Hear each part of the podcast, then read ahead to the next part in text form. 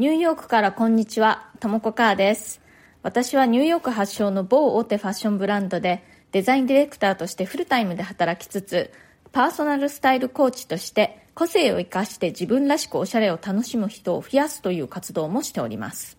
このチャンネルニューヨーク人生劇場では人種のるつぼ何でもありのニューヨークで私が体験したあれこれや日々感じたことについて私の専門分野であるファッションの話も時々混ぜながらお伝えしていきます。ニューヨークの自由でポジティブな空気感とともにちょっと元気が出る放送をお届けしたいと思ってやっております。それでは今日もよろしくお願いします。今日はですね、えー初めてのマネジメント経験というハッシュタグでお話ししたいと思います。私はニューヨークに来る前は日本で一応会社員経験もあるんですね。新卒で都内にある、えー中堅広告代理店に就職しまして、そこで3年働いていたんですけれども、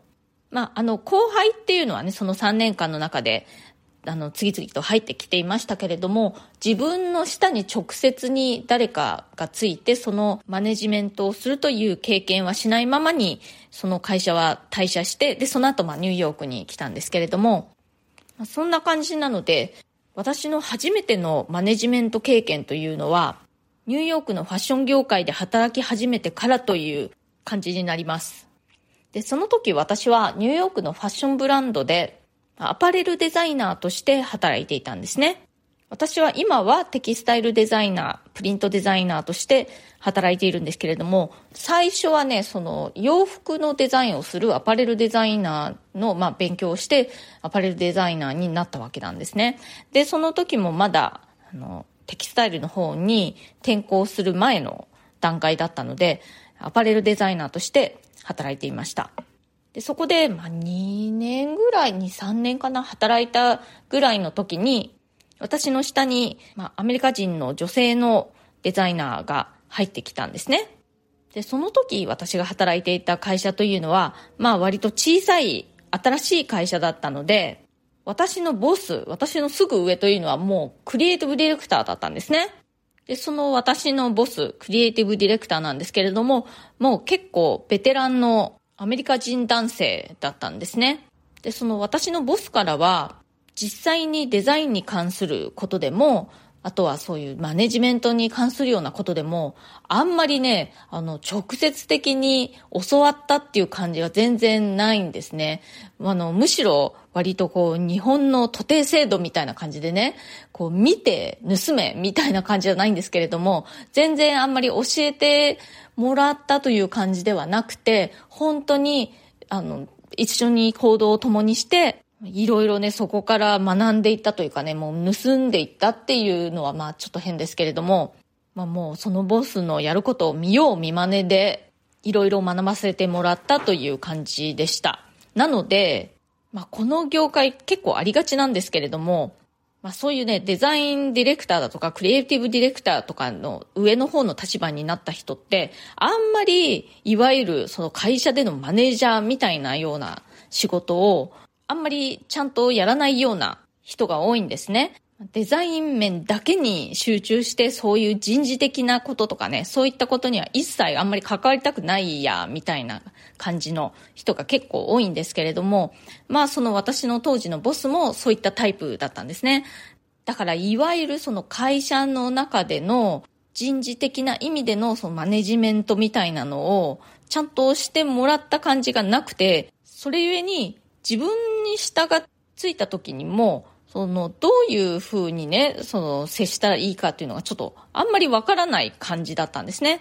なので、その、私の下にね、その、アメリカ人の女性が入ってきた時も、まあ、日々ね、仲良く、で、まあ、実際のね、仕事の具体的な内容に関しては、まあ、デザインのことであれ、その他のいろいろね、事務処理的なことであれ、私がその人に教えるというような感じではやっていたんですけれども、まあ言ってみればそれだけだったんですね。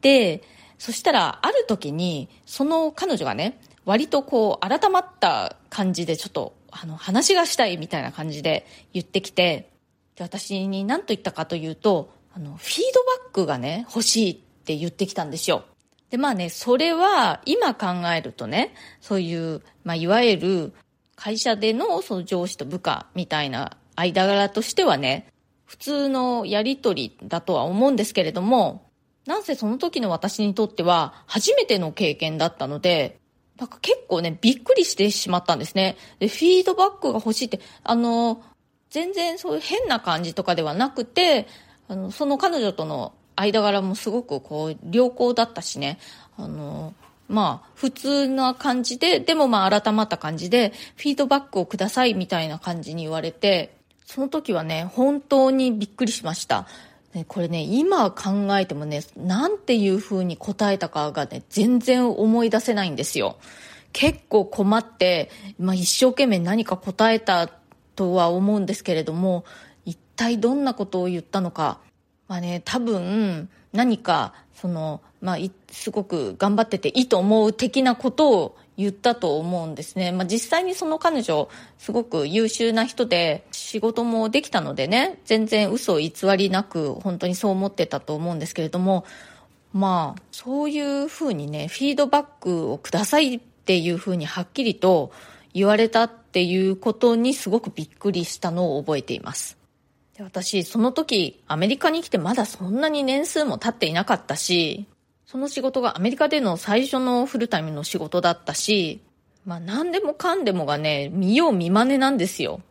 本当にね、電話の受け答えとかメールの受け答えとかそういうのをすべて他のアメリカ人の同僚とか、まあ、先輩とかがね、やってるのを見て、なるほどな、そういう風に言うのかっていう感じで学んでいたところだったので、部下への接し方なんて本当わからないわけですよ、全然。私のボスの私に対する接し方っていうのも、まあ本当にそういう徒弟制度的な感じでね、まあ勝手についてきなさいみたいな感じだったのでね。で、まああの同僚の中にはね、確かにね、それについていけなくて、泣いて辞めていった人とか、もういましたよ。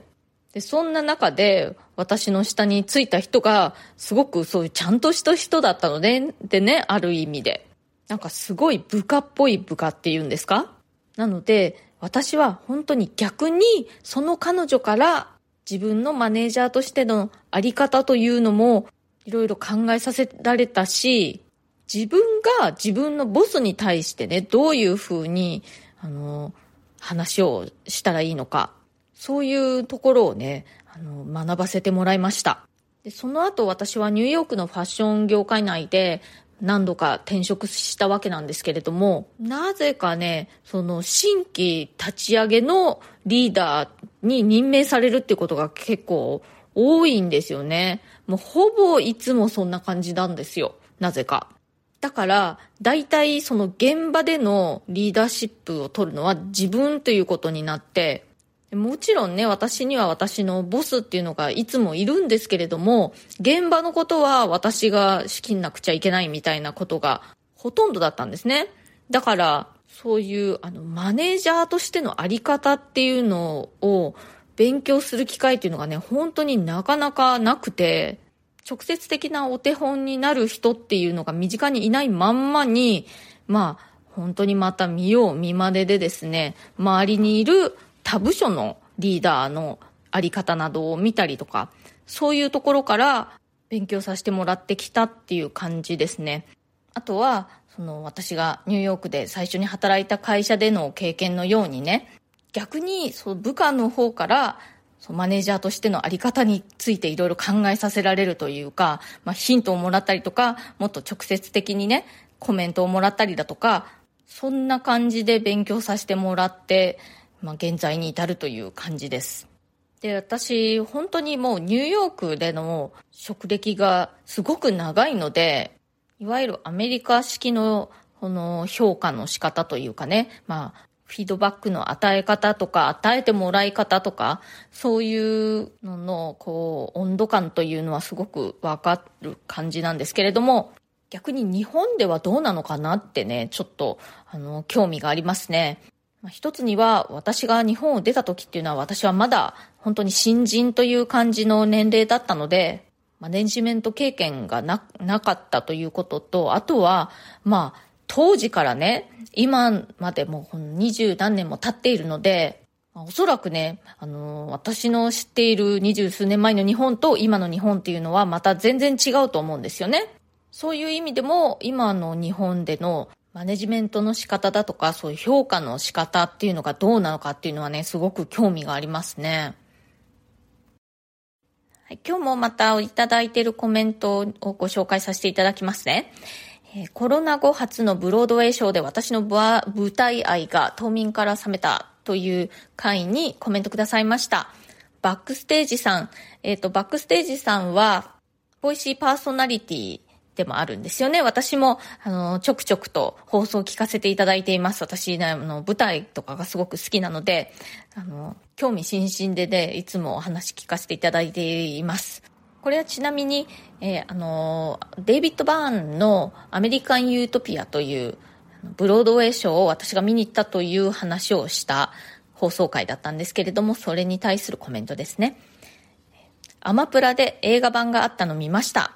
これは衝撃ですね。芝居でもない、ミュージカルでもない、ライブでもないけど、確実に演劇ですね。ともこさんがおっしゃる通り、照明が素晴らしかったので、ライティングデザイナーのロブ・シンクレアについて調べていたら、素敵な講義が YouTube にありました。Adapting Lightning Design for Live Streaming with Rob Sinclair で調べてみてください。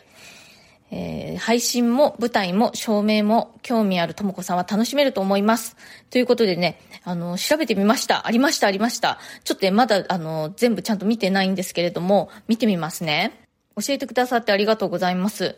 本当私ね、舞台というか、そのライブパフォーマンスというか、そのステージの上に乗って誰かが何かやるのを見るっていうのがすごく好きで、まあ、あの、演劇はもちろん音楽のライブも好きですし、あとね、ダンスを見るのも大好きなんですね。ダンスなんかでもね、本当に照明が効果的っていうのはたくさんあって、本当にね、面白いんですよね。うん、あの、舞台芸術って本当にもう私的には見るところがたくさんあってね、すごく刺激を与えてもらえて、大好きな趣味の一つなんですけれども、やっぱりそのファッションっていうかね、その衣装とかもありますし、あとは舞台のセットだとか、照明、ライティングだとかいうそのビジュアル的なものもあるし、あとは、やっぱりね、あの、人間がこう何かやってるのを見るのって楽しいですよね。本当にね、ダンサーにせよ、役者さんたちにせよ、ミュージシャンたちにせよ、本当その身体能力の高さというか、身体での体を使った表現能力の高さみたいなものにね、いつも感銘を受けます。バックステージさんありがとうございました。この放送をお聞きの方でね、その舞台関係に興味ある方は、ぜひバックステージさんの方のチャンネルもチェックしてみてください。いろいろね、舞台関係の裏話とかが聞けて、すごく楽しいですよ。えそれから、ニューヨークのファッション業界で働く私の仕事についてざっくりお話しますという回にコメントくださいました。矢口洋大さん。この回ですね、そう、矢口洋大さんからのご質問にお答えする感じでの放送だったんですよね。ともこさん。私の質問に丁寧にお答えいただきありがとうございます。とてもわかりやすく、ファッション業界において大変重要な役目を担っておられるのだと感じました。そしてテキスタイルデザインの世界に足を踏み入れたきっかけや、それがとも子さんにとても向いていたことを聞き、それは必然だったのかなと思いました。好きな道を進んでいたらそうやって導かれていくのですね。興味深く素敵なお話でした。また、思い立ったが吉日で冒頭のセリフを変えられたのもいいですね。ということで、矢口洋大さん、ありがとうございます。まあね、冒頭のセリフを変えたりもそうなんですけれども、本当ね、私結構思いつきなんですよね、何もかもが。まあ、何も考えてないわけじゃないんですけれどもね、こう、うっすらと、うーんって、この冒頭のセリフに関してもね、なんかちょっと長いなって、ちょっとしばらく考えたんですね。ちょっと、もうちょっとなんかこう、シュッと、もうちょっとだけ短めのなんかない、なんしたいなって、うっすらとは考えていたんですけれども、まあ突然に、よしって感じで、なんか違う風に喋ってみたのにしてしまったという感じですね。そんな感じでね、一時が万事、まあ、本当に唐突にっていうわけでもなくて、まあ、なんとなくずっと考えてはいるんですけれども、実行に移す時が唐突なんですね。で、まあ、その私が現在の仕事をするに、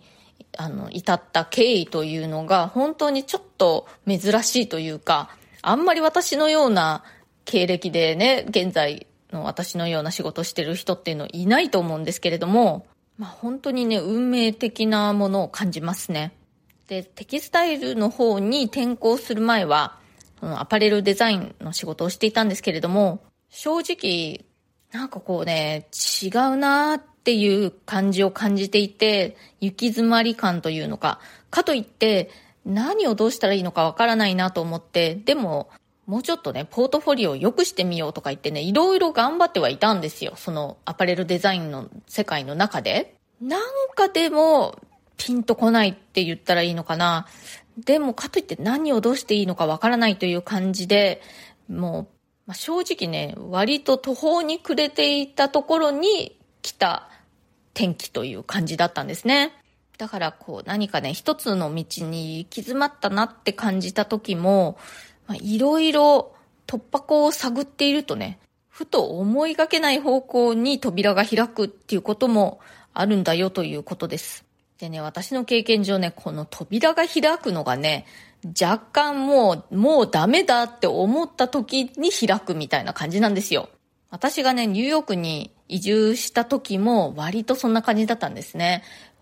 東京でちょっとこう行き詰まり感というのを感じていて、新卒で入った広告代理店も退社してしまったし、ファッションの方に進もうと思ったけれども、ファッションの世界ってね、結構、その高校卒業してすぐに専門学校に入ってっていう人が多い世界なので、それに比べると私はもう4代も出た上で、社会人経験もした上で辞めてるので、かなり年齢が、あの、その、高校卒業してすぐの人たちと比べると上だったので、そういう意味でもね、なんだかすっかり出遅れてしまったっていう感じがあってね、割とこう、もうダメだっていう感じがあったんですよ。で、なんとかしたいという気持ちで、まあ、ニューヨークにでも行ってみるかという感じだったんですけれども、それがやっぱり転機となって、現在の私があるという感じなのでね。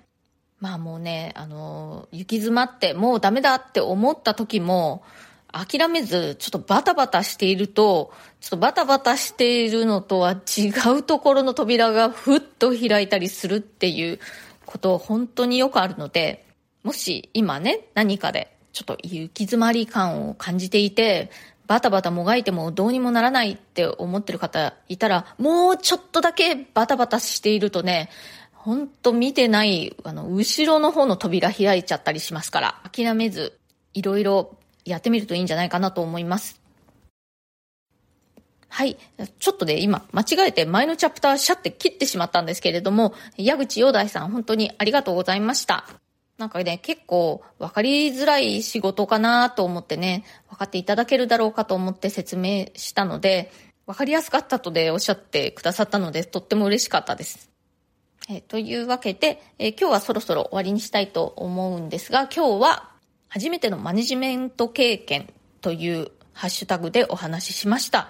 私がニューヨークのファッション業界で働き始めて、初めてマネジメント経験をした時に、まあ、いろいろちょっとね、アメリカ人の部下というものを持って、びっくりされ、させられたとともに、まあ、マネージャーとしてね、逆に鍛えられたというか、そういう経験についてお話ししてみました。今日の放送が気に入ってくださったら、ぜひチャンネルのフォローの方もよろしくお願いします。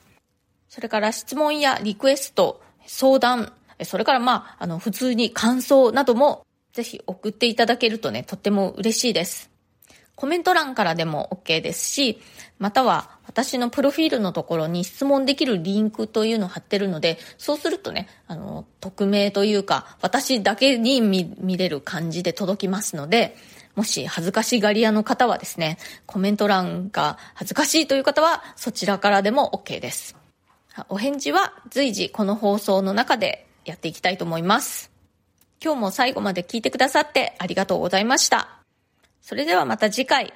ともこかーでした。